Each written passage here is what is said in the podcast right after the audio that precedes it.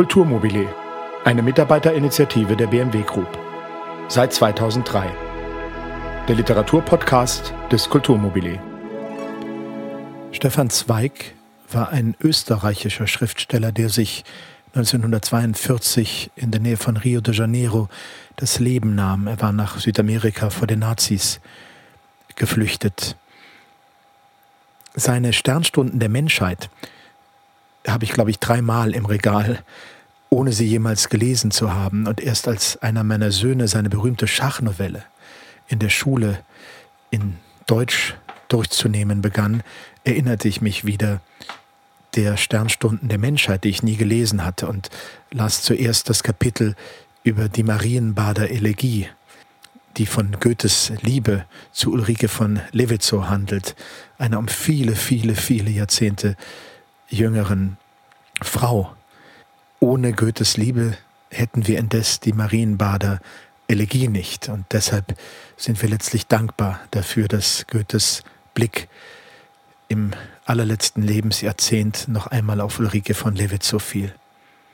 Gleichwohl möchte ich ein Kapitel vorlesen heute, das von etwas anderem handelt, nämlich von dem ersten Telegrafenkabel, das zwischen Europa und Amerika Mitte des 19. Jahrhunderts verlegt wurde. Es handelt sich dabei um die erst später in den schon 1927 publizierten Band Sternstunden der Menschheit aufgenommene Erzählung oder vielmehr Tatsachenbericht, der da heißt Das erste Wort über den Ozean, Cyrus W. Field, 28. Juli 1858. Der neue Rhythmus. Während all der Tausende und vielleicht Hunderttausende von Jahren seit das sonderbare Wesen, genannt Mensch, die Erde beschreitet, hatte kein anderes Höchstmaß irdischer Fortbewegung gegolten als der Lauf des Pferdes, das rollende Rad, das geruderte oder segelnde Schiff. Alle die Fülle des technischen Fortschritts innerhalb jenes schmalen, vom Bewusstsein belichteten Raumes, den wir Weltgeschichte nennen, hatte keine merkbare Beschleunigung im Rhythmus der Bewegung gezeigt. Die Armeen Wallensteins kamen kaum rascher vorwärts als die Legionen Cäsars. Die Armeen Napoleons brachen nicht rapider vor als die Horden Chinggis Khans. Die Korvetten Nelsons durchquerten das Meer nur um weniges rascher als die Raubboote der Wikinger und die Handelsschiffe der Phönizier. Ein Lord Byron bewältigt auf seiner Child Herald Fahrt nicht mehr Meilen im Tag als Ovidius auf seinem Wege ins poetische Exil. Goethe reist im 18. Jahrhundert nicht wesentlich bequemer oder geschwinder als der Apostel Paulus zu Anfang des Jahrtausends. Unverändert weit liegen die Länder in Raum und Zeit voneinander geschieden, im Zeitalter Napoleons, wie unter dem römischen Imperium, noch obsiegt der Widerstand der Materie über den menschlichen Willen. Erst das 19. Jahrhundert verändert fundamental Maß und Rhythmus der irdischen Geschwindigkeit. In seinem ersten und zweiten Jahrzehnt rücken die Völker, die Länder rascher aneinander als vor dem in Jahrtausenden. Durch die Eisenbahn, durch das Dampfboot werden Tagereisen von vor dem in einem einzigen Tag bisher endlose Reisestunden in Viertelstunden und Minuten bewältigt. Aber so triumphal auch von den Zeitgenossen diese neuen Beschleunigungen durch die Eisenbahn und das Dampfboot empfunden werden, diese Erfindungen liegen immerhin noch im Bereich der Fassbarkeit. Denn diese Vehikel verfünffachen, verzehnfachen, verzwanzigfachen doch nur die bisher gekannten Geschwindigkeiten. Der äußere Blick und der innere Sinn vermag ihnen noch zu folgen und sich das scheinbare Wunder zu erklären. Völlig unvermutet aber in ihren Auswirkungen erscheinen die ersten Leistungen der Elektrizität, die ein Herkules schon in der Wiege alle bisherigen Gesetze umstößt, alle gültigen Maße zertrümmert. Nie werden wir späteren das Staunen jener Generation über die ersten Leistungen des elektrischen Telegraphen nachzufühlen vermögen, die ungeheure und begeisterte Verblüffung, dass eben derselbe kleine, kaum fühlbare elektrische Funke, der gestern von der Leidener Flasche gerade noch einen Zoll weit bis zum Fingerknöchel hinüber zu knistern vermochte, mit einem Mal die dämonische Kraft gewonnen hat, Länder, Berge und ganze Erdteile zu überspringen. dass der noch kaum zu Ende gedachte Gedanke, das noch feucht hingeschriebene Wort in derselben Sekunde schon tausende Meilen weit empfangen, gelesen, verstanden werden kann und dass der unsichtbare Strom, der zwischen den beiden Polen der winzigen voltaschen Säule schwingt, ausgespannt zu werden vermag über die ganze Erde von ihrem einen bis zum anderen Ende. Dass der Spielzeugapparat der Physikstube gestern gerade noch fähig, durch Reibung einer Glasscheibe ein paar Papierstückchen an sich zu ziehen, potenziert werden könnte, zur millionenfachen und milliardenfachen menschlicher Muskelkraft und Geschwindigkeit, Botschaften bringend, Bahnen bewegend, Straßen und Häuser mit Licht erhellend, wie Ariel unsichtbar die Luft durchschwebend. Erst durch diese Entdeckung hat die Relation von Raum und Zeit die entscheidendste Umstellung seit Erschaffung der Welt erfahren. Dieses weltbedeutsame Jahr 1837, da zum ersten Mal der Telegraph das bisher isolierte menschliche Erleben gleichzeitig macht, wird selten in unseren Schulbüchern auch nur vermerkt, die es leider noch immer für wichtiger halten, von Kriegen und Siegen einzelner Feldherren und Nationen zu erzählen, statt von den wahrhaften, weil gemeinsamen Triumphen der Menschheit. Und doch ist kein Datum der neueren Geschichte an psychologischer Weitwirkung dieser Umstellung des Zeitwertes zu vergleichen. Die Welt ist verändert, seit es möglich ist, in Paris gleichzeitig zu wissen, was in Amsterdam, Moskau und Neapel und Lissabon in derselben Minute geschieht. Nur ein letzter Schritt ist noch zu tun, dann sind auch die anderen Weltteile einbezogen, in jenen großartigen Zusammenhang und ein gemeinsames Bewusstsein der ganzen Menschheit geschaffen. Aber noch widerstrebt die Natur diese letzten Vereinigung, noch stemmt sie ein Hindernis entgegen, noch bleiben zwei Jahrzehnte lang alle jene Länder abgeschaltet, die durch das Meer voneinander geschieden sind. Denn während an den Telegraphenstangen, dank der isolierenden Porzellanklocken, der Funke ungehemmt weiterspringt, saugt das Wasser den elektrischen Strom an sich.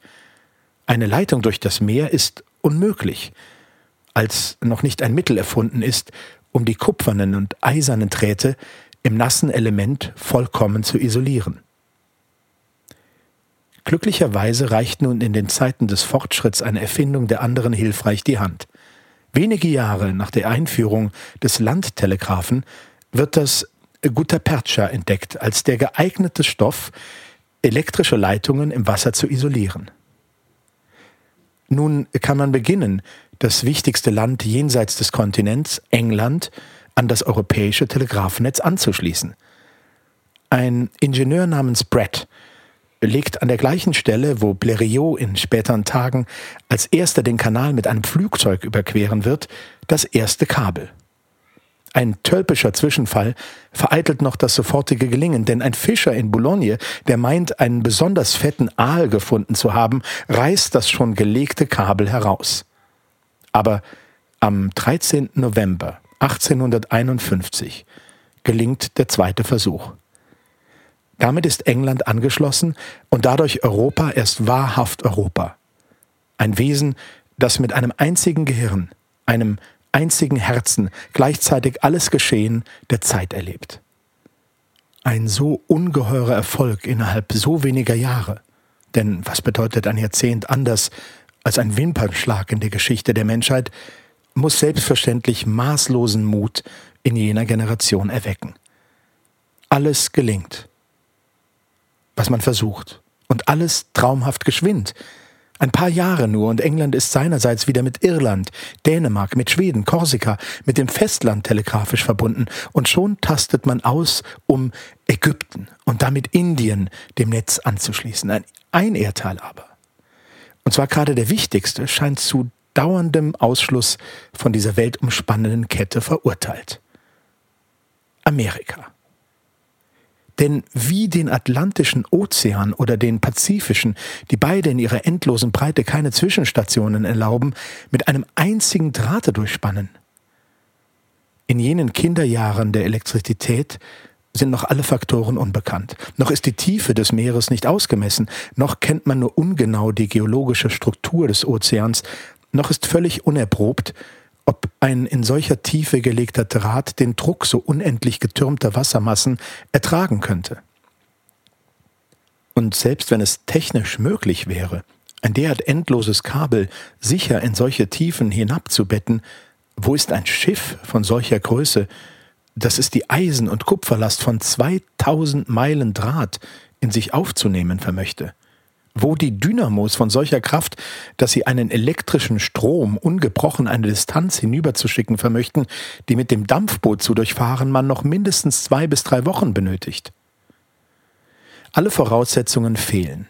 Noch ist unbekannt, ob nicht in der Tiefe des Weltmeeres magnetische Ströme kreisen, die den elektrischen Strom ablenken könnten. Noch besitzt man keine zureichende Isolation, keine richtigen Messapparate, noch kennt man nur die Anfangsgesetze der Elektrizität, die gerade die Augen aufgetan aus ihrem hundertjährigen Schlaf von Unbewusstheit. Unmöglich, absurd, winken darum die Gelehrten heftig ab so wie man den Plan der Ozeanüberspannung nur erwähnt. Später vielleicht, meinen die mutigsten unter den Technikern. Selbst Morse, dem Manne, dem der Telegraph bisher seine größte Vollendung verdankt, erscheint der Plan als unberechenbares Wagnis. Aber prophetisch fügt er bei, im Falle des Gelingens würde die Legung des transatlantischen Kabels The Great Feat of the Century, die ruhmreichste Tat des Jahrhunderts bedeuten.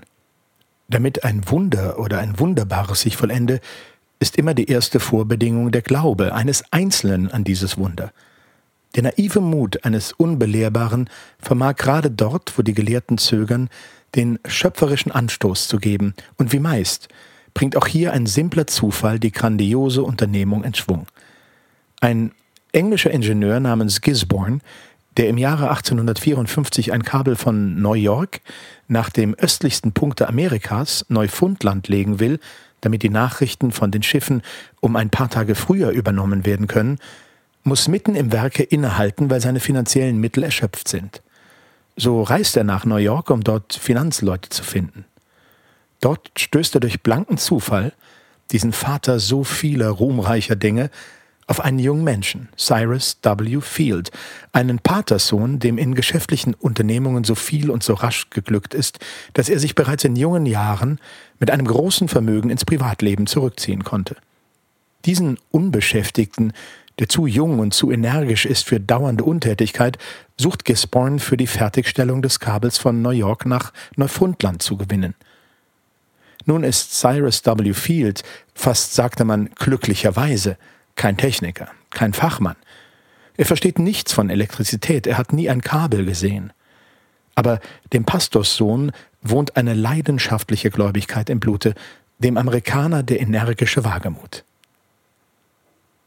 Und wo der Fachingenieur Gisborne nur auf das unmittelbare Ziel blickt, New York an Neufundland anzuschließen, sieht der junge, begeisterungsfähige Mensch sofort weiter.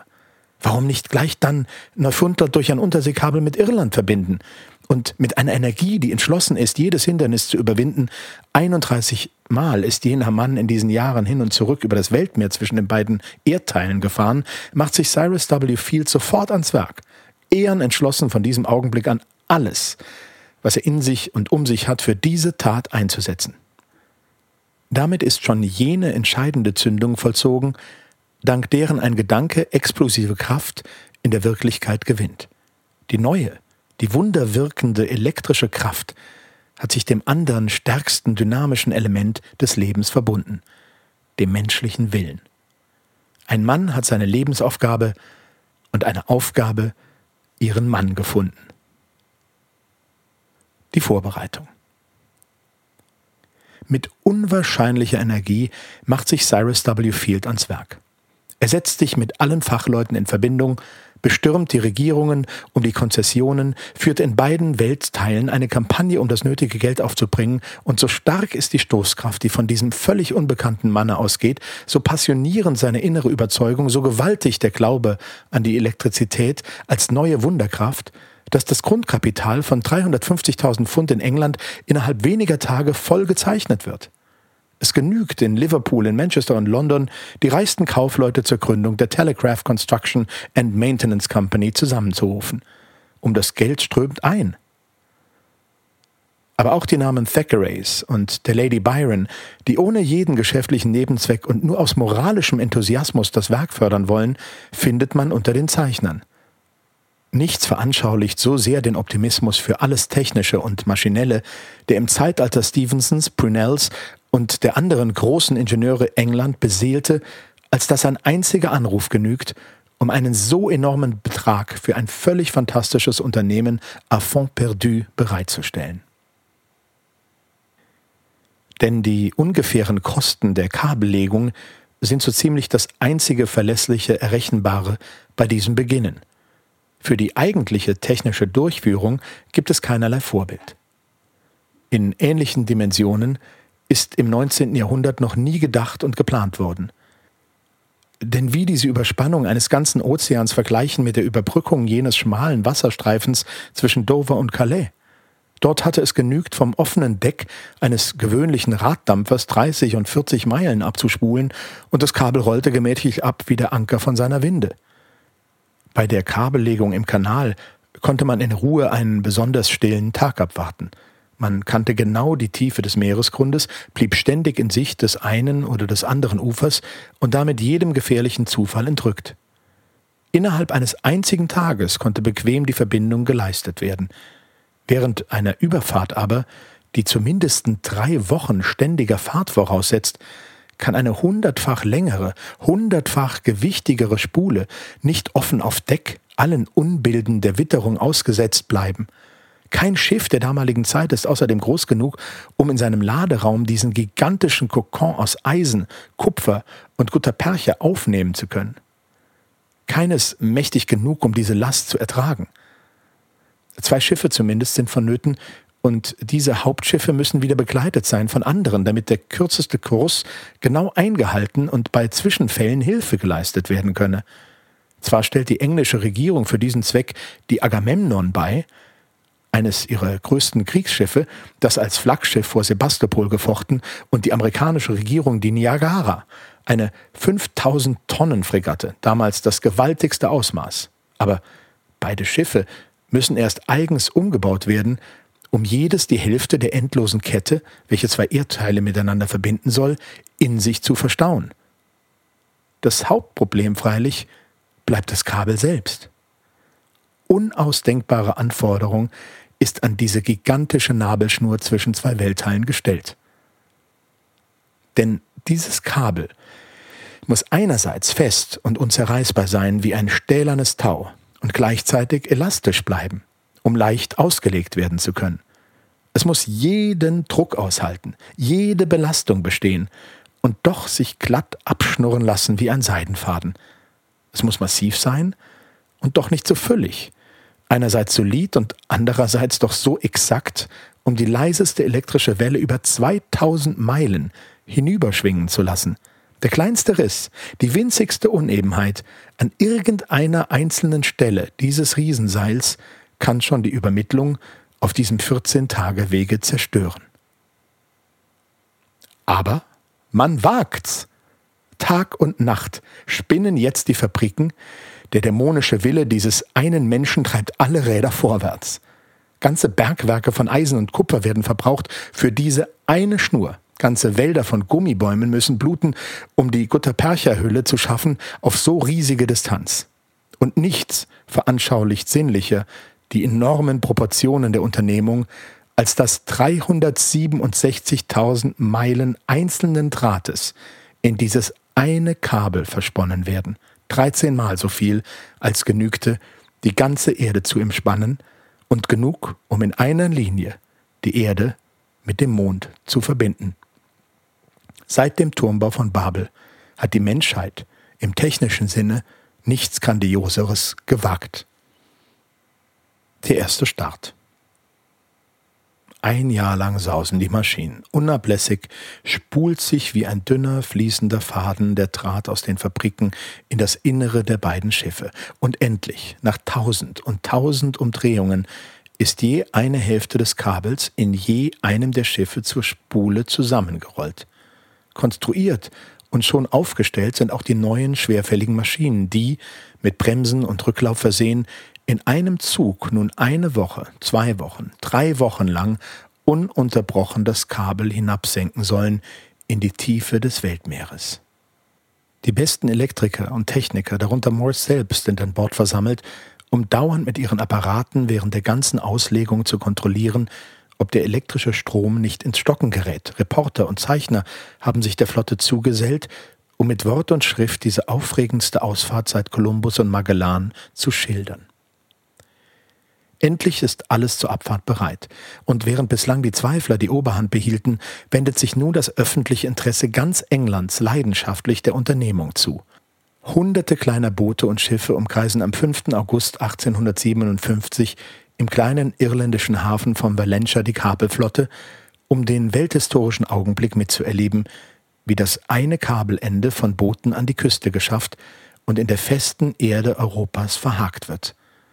Unwillkürlich gestaltet sich der Abschied zur großen Feierlichkeit. Die Regierung hat Vertreter entsandt, Reden werden gehalten, in einer ergreifenden Ansprache erbittet der Priester den Segen Gottes für das kühne Unterfangen.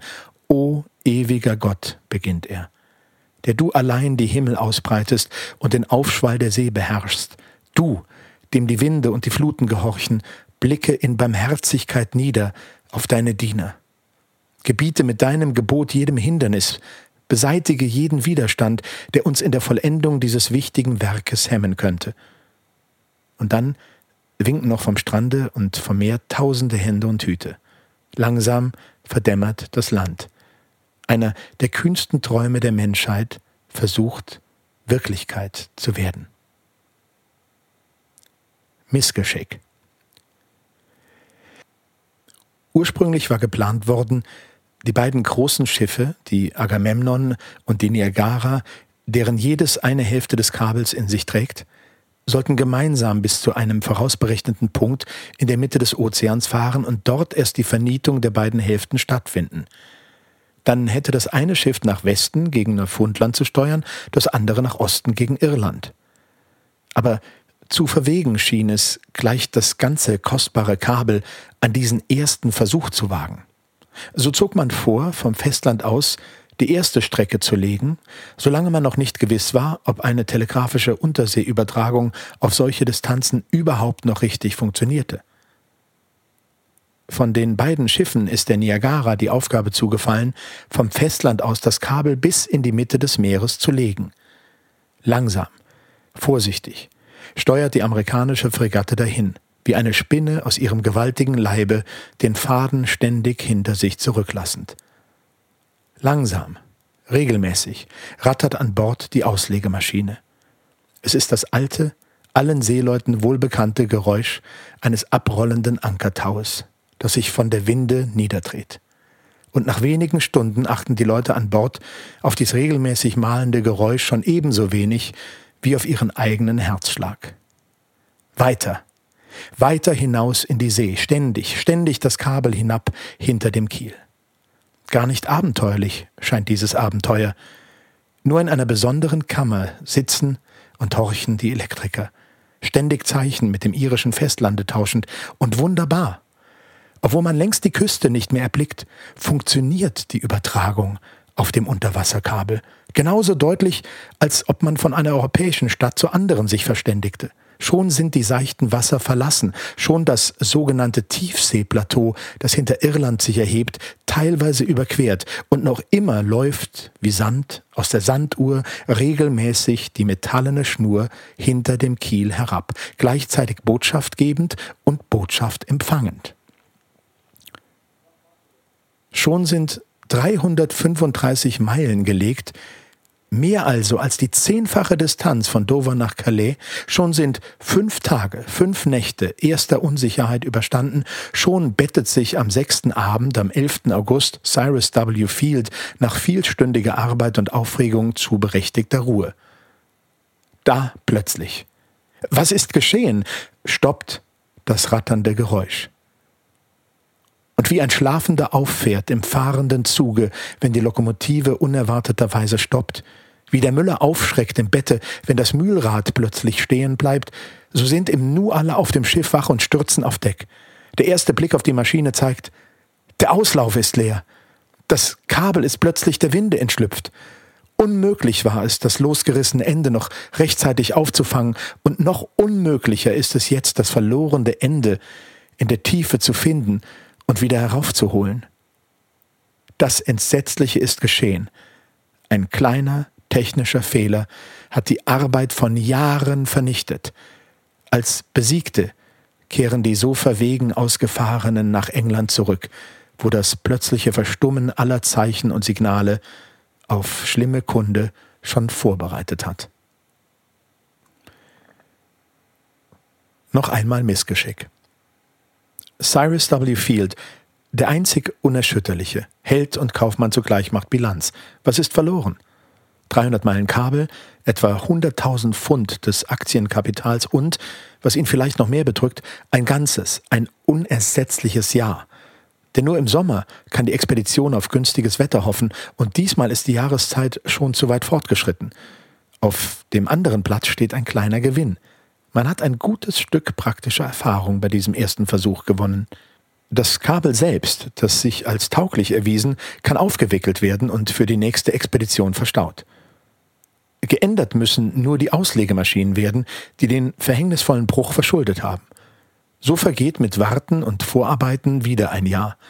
Erst am 10. Juni 1858 können mit neuem Mut und mit dem alten Kabel befrachtet dieselben Schiffe wieder ausfahren. Und da die elektrische Zeichenübertragung bei der ersten Reise klaglos funktioniert hat, ist man zum alten Planen zurückgekehrt, die Kabellegung von der Mitte des Weltmeeres aus nach beiden Seiten zu beginnen. Die ersten Tage dieser neuen Reise vergehen bedeutungslos. Erst am siebenten Tage soll ja an der vorher berechneten Stelle die Kabellegung und damit die eigentliche Arbeit beginnen. Bis hin ist oder scheint alles eine Spazierfahrt. Die Maschinen stehen unbeschäftigt, die Matrosen können noch rasten und sich des freundlichen Wetters erfreuen, wolkenlos ist der Himmel und still, vielleicht allzu still die See. Aber am dritten Tag fühlt der Kapitän der Agamemnon heimliche Unruhe. Ein Blick auf das Barometer hat ihm gezeigt, mit welcher beängstigenden Geschwindigkeit die Quecksilbersäule sinkt. Ein Unwetter besonderer Art muss im Anzug sein, und tatsächlich bricht am vierten Tage ein Sturm los, wie ihn selbst die erprobtesten Seeleute im Atlantischen Ozean nur selten erlebt. Am verhängnisvollsten trifft dieser Orkan gerade das englische Auslegeschiff, die Agamemnon. An sich ein vortreffliches Fahrzeug, das auf allen Meeren und auch im Kriege die härtesten Proben bestanden, müsste das Admiralsschiff der englischen Marine auch diesem schlimmen Wetter gewachsen sein. Aber unseligerweise ist das Schiff für die Kabellegung völlig umgebaut worden, um die riesige Last in sich bergen zu können. Nicht wie auf einem Frachtschiff konnte man hier das Gewicht nach allen Seiten gleichmäßig auf den Laderaum verteilen, sondern in der Mitte lastet das ganze Gewicht der riesigen Spule, und nur einen Teil hat man ganz im Vorderschiff untergebracht. Was die noch ärgere Folge hat, dass bei jedem Auf und Nieder die Pendelschwingung verdoppelt wird. So kann das Unwetter gefährlichstes Spiel mit seinem Opfer treiben. Zur rechten, zur linken, nach vorn und rückwärts wird das Schiff bis zu einem Winkel von 45 Grad gehoben, Sturzwellen überfluten das Deck, alle Gegenstände werden zerschmettert und neues Verhängnis, bei einem der fürchterlichsten Stöße, die das Schiff vom Kiel bis zum Mast erschüttern, gibt der Verschlag der auf das Deck gehäuften Kohlenladung nach. In einem schwarzen Hagel schmettert die ganze Masse wie ein Steinschlag auf die schon ohnehin blutenden und erschöpften Matrosen. Einige werden im Hinsturz verwundet, andere in der Küche durch die überschlagenden Kessel verbrüht.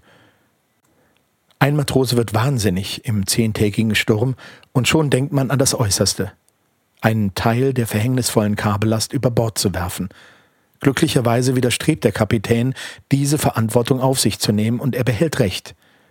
Die Agamemnon übersteht nach unsäglichen Prüfungen den zehntägigen Sturm und kann trotz starker Verspätung die anderen Schiffe an der vereinbarten Stelle inmitten des Weltmeeres wiederfinden, an der die Kabellegung beginnen soll. Aber jetzt zeigt sich erst, wie sehr die kostbare und empfindliche Fracht der tausendfach verschlungenen Drähte durch das fortwährende Schleudern gelitten hat. An einigen Stellen haben sich die Stränge verwirrt. Äh, die Guttapercha-Hülle ist zerrieben oder zerrissen. Mit wenigen Vertrauten unternimmt man einige Versuche, das Kabel trotzdem auszulegen. Doch sie zeitigen nur einen Verlust von etwa 200 Meilen Kabel, die nutzlos im Meer verschwinden. Zum zweiten Mal. heißt es, die Flagge streichen und ruhmlos heimkehren, statt im Triumph. Die dritte Fahrt. Mit blassen Gesichtern erwarten, schon von der Unglücksnachricht verständigt, die Aktionäre in London ihren Führer und Verführer Cyrus W. Field. Die Hälfte des Aktienkapitals ist auf diesen beiden Fahrten vertan und nichts bewiesen, nichts erreicht. Man versteht, dass die meisten nun sagten, genug. Der Vorsitzende rät, man solle retten, was zu retten sei. Er stimme dafür, den Rest des unbenutzten Kabels von den Schiffen zu holen und notfalls auch mit Verlust zu verkaufen, dann aber einen Strich unter diesen Wüstenplan der Ozeanüberspannung zu machen.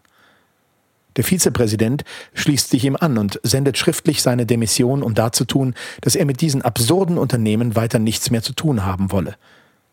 Aber die Zähigkeit und der Idealismus Cyrus W. Fields sind nicht zu erschüttern. Nichts sei verloren, erklärt er. Das Kabel selbst habe glänzend die Probe bestanden und genug noch an Bord, um den Versuch zu erneuern. Die Flotte sei versammelt, die Mannschaften angeheuert. Gerade das ungewöhnliche Unwetter der letzten Fahrt lasse jetzt auf eine Periode schöner, windstiller Tage hoffen. Nur Mut, noch einmal Mut, jetzt oder nie sei Gelegenheit, auch das Letzte zu wagen. Immer unsicherer sehen sich die Aktionäre an. Sollen sie das Letzte des eingezahlten Kapitals diesem Narren anvertrauen? Aber da ein starker Wille Zögernde schließlich doch immer mit sich fortreißt, erzwingt Cyrus W. Field die neuerliche Ausfahrt am 17. Juli 1858. Fünf Wochen nach der zweiten Unglücksfahrt verlässt die Flotte zum dritten Mal den englischen Hafen. Und nun bestätigt sich abermals die alte Erfahrung, dass die entscheidenden Dinge fast immer im Geheimen gelingen. Diesmal geht die Abfahrt völlig unbeachtet vor sich. Keine Boote, keine Barken umkreisen glückwünschend die Schiffe, keine Menge versammelt sich am Strand, kein festliches Abschiedsdinner wird gegeben, keine Reden gehalten, kein Priester fleht den Beistand Gottes herab. Wie zu einem piratischen Unternehmen, scheu und schweigsam, fahren die Schiffe aus. Aber freundlich erwartet sie die See genau am vereinbarten Tage, am 28. Juli. Elf Tage nach der Abfahrt von Queenstown können die Agamemnon und die Niagara an der vereinbarten Stelle in der Mitte des großen Ozeans die große Arbeit beginnen. Seltsames Schauspiel. Heck gegen Heck wenden sich die Schiffe einander zu. Zwischen beiden werden nun die Enden des Kabels vernietet, ohne jede Förmlichkeit. Ja, ohne sogar, dass die Leute an Bord dem Vorgang wesentliches Interesse schenken. Sie sind schon so abgemüdet von den erfolglosen Versuchen. Sinkt das eiserne und kupferne Tau zwischen den beiden Schiffen in die Tiefe, bis zu dem untersten, von keinem Lot noch erforschten Grund des Ozeans.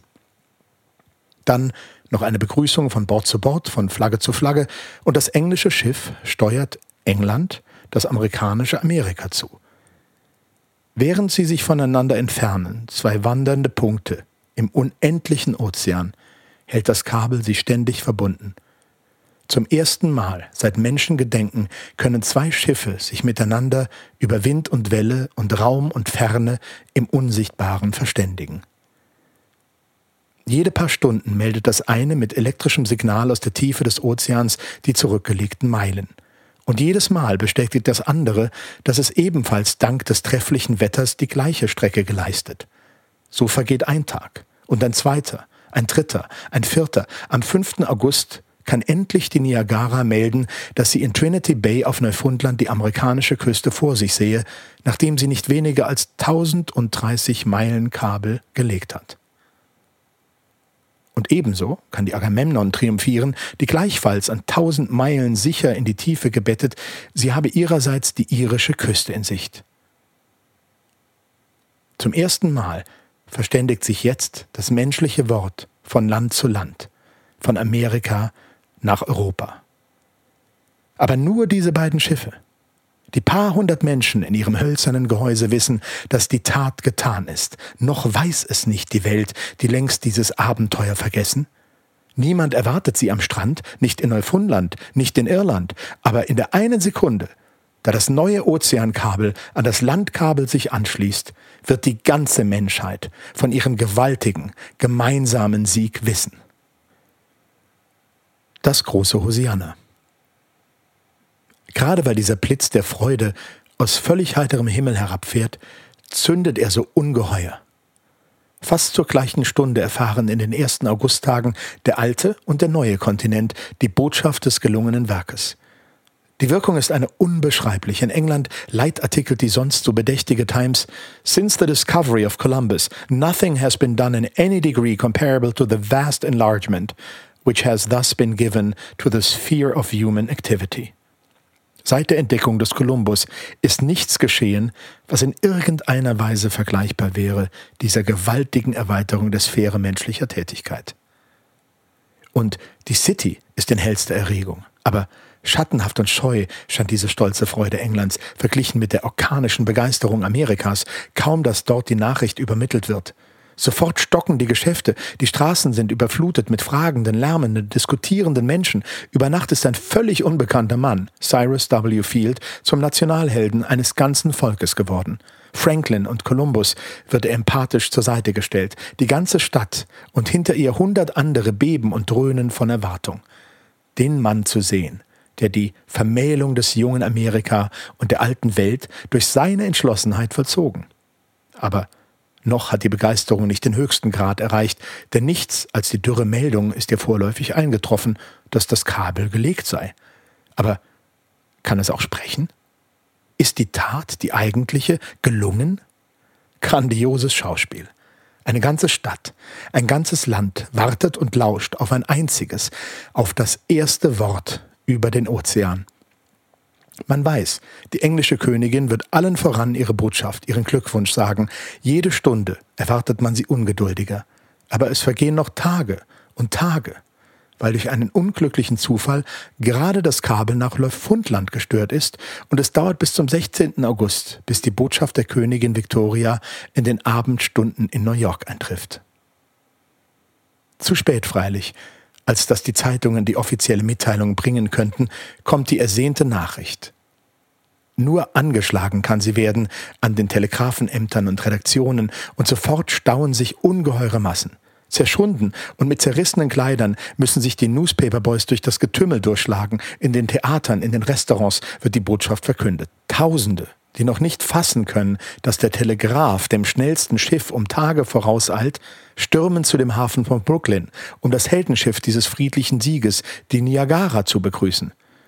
Am nächsten Tage dann, am 17. August, jubeln die Zeitungen mit faustdicken Überschriften The Cable in Perfect Working Order.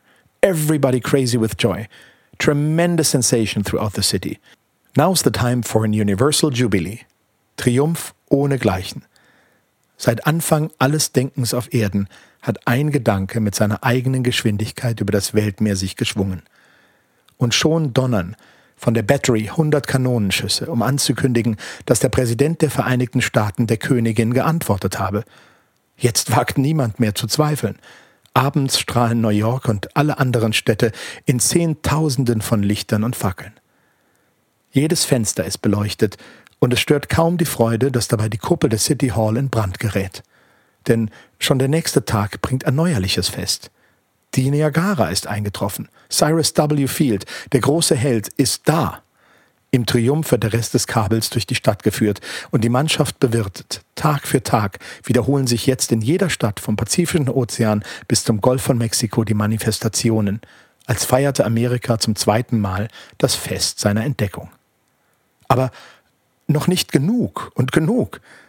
Der eigentliche Triumphzug soll noch grandioser sein, der großartigste, den der neue Weltteil jemals gesehen. Zwei Wochen dauern die Vorbereitungen, dann aber, am 31. August, feiert eine ganze Stadt einen einzigen Menschen, Cyrus W. Field, wie seit den Zeiten der Kaiser und Cäsaren kaum ein Sieger von seinem Volke gefeiert wurde. Ein Festzug wird an diesem herrlichen Herbsttag gerüstet, der so lang ist, dass er sechs Stunden braucht, um von einem Ende der Stadt bis zum anderen zu gelangen. Die Regimenter ziehen voran mit Bannern und Fahnen durch die beflaggten Straßen, die Harmoniegesellschaften, die Liedertafeln, die Sängerbünde, die Feuerwehr, die Schulen, die Veteranen folgen in endlosem Zuge. Alles, was marschieren kann, marschiert. Jeder, der singen kann, singt. Jeder, der jubeln kann, jubelt. Im vierspännigen Wagen, wie ein antiker Triumphator, wird Cyrus W. Field in einem anderen der Kommandant der Niagara, in einem dritten der Präsident der Vereinigten Staaten dahingeführt. Die Bürgermeister, die Beamten, die Professoren hintendrein, ununterbrochen folgen sich Ansprachen, Bankette, Fackelzüge, die Kirchenglocken läuten, die Kanonen donnern, neuerdings und neuerdings umrauscht der Jubel den neuen Kolumbus, den Vereiniger der beiden Welten, den Besieger des Raums, den Mann, der in dieser Stunde der ruhmreichste und vergöttertste Mann Amerikas geworden ist, Cyrus W. Field. Das große Kruzifige. Tausende und Millionen Stimmen lärmen und jubeln an diesem Tag.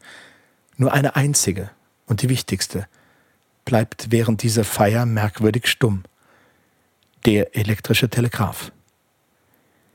Vielleicht ahnt Cyrus W. Field in der Mitte des Jubels schon die fürchterliche Wahrheit und grauenhaft müsste dies sein für ihn, als einziger zu wissen, dass gerade an diesem Tag das atlantische Kabel aufgehört hat zu funktionieren dass nachdem schon in den letzten Tagen nur mehr konfuse und kaum mehr lesbare Zeichen gekommen waren, der Draht endgültig ausgeröchelt hat und seinen letzten sterbenden Atemzug getan.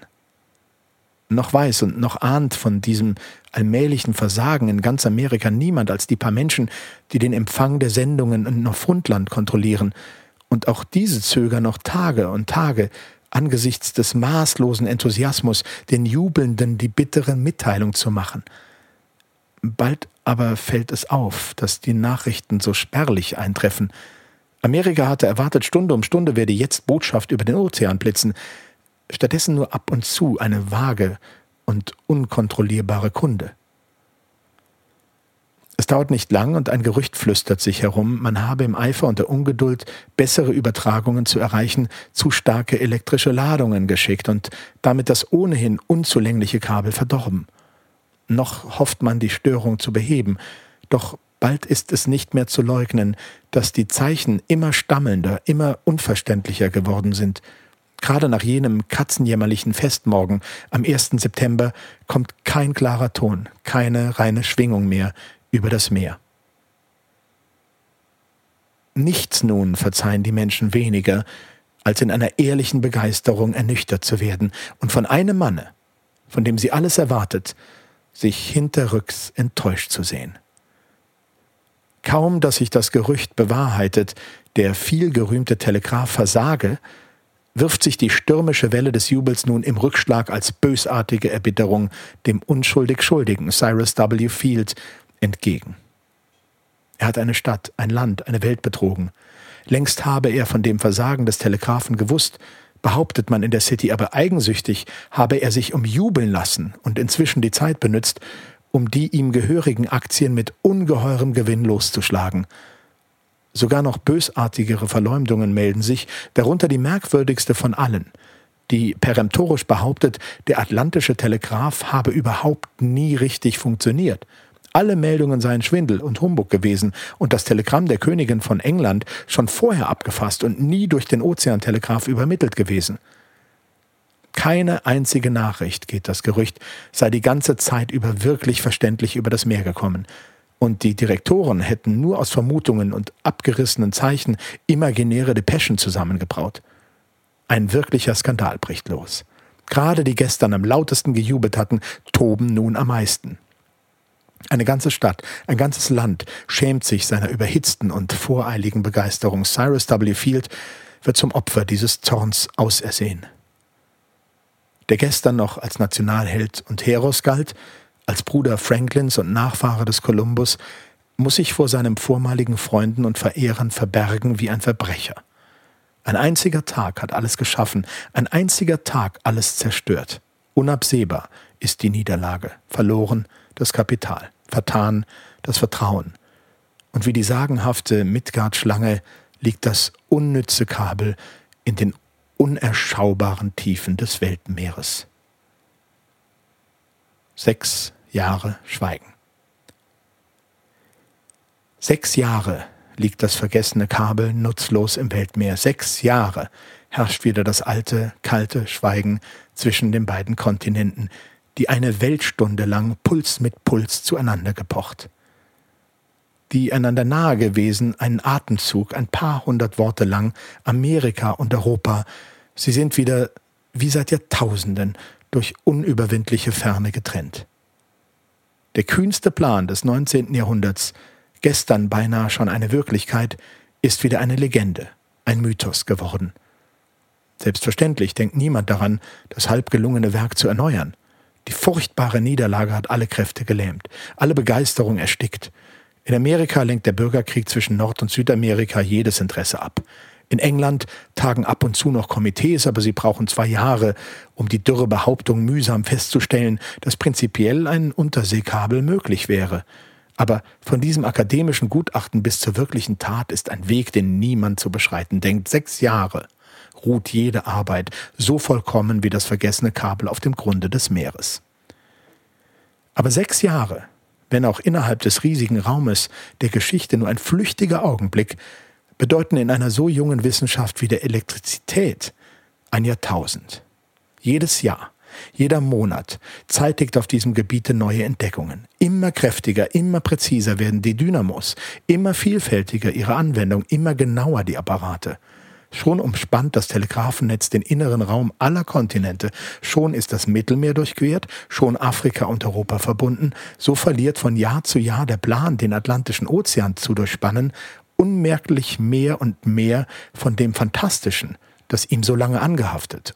Unabwendbar muss die Stunde kommen, die den Versuch erneut. Es fehlt nur der Mann, der den alten Plan mit neuer Energie durchströmt.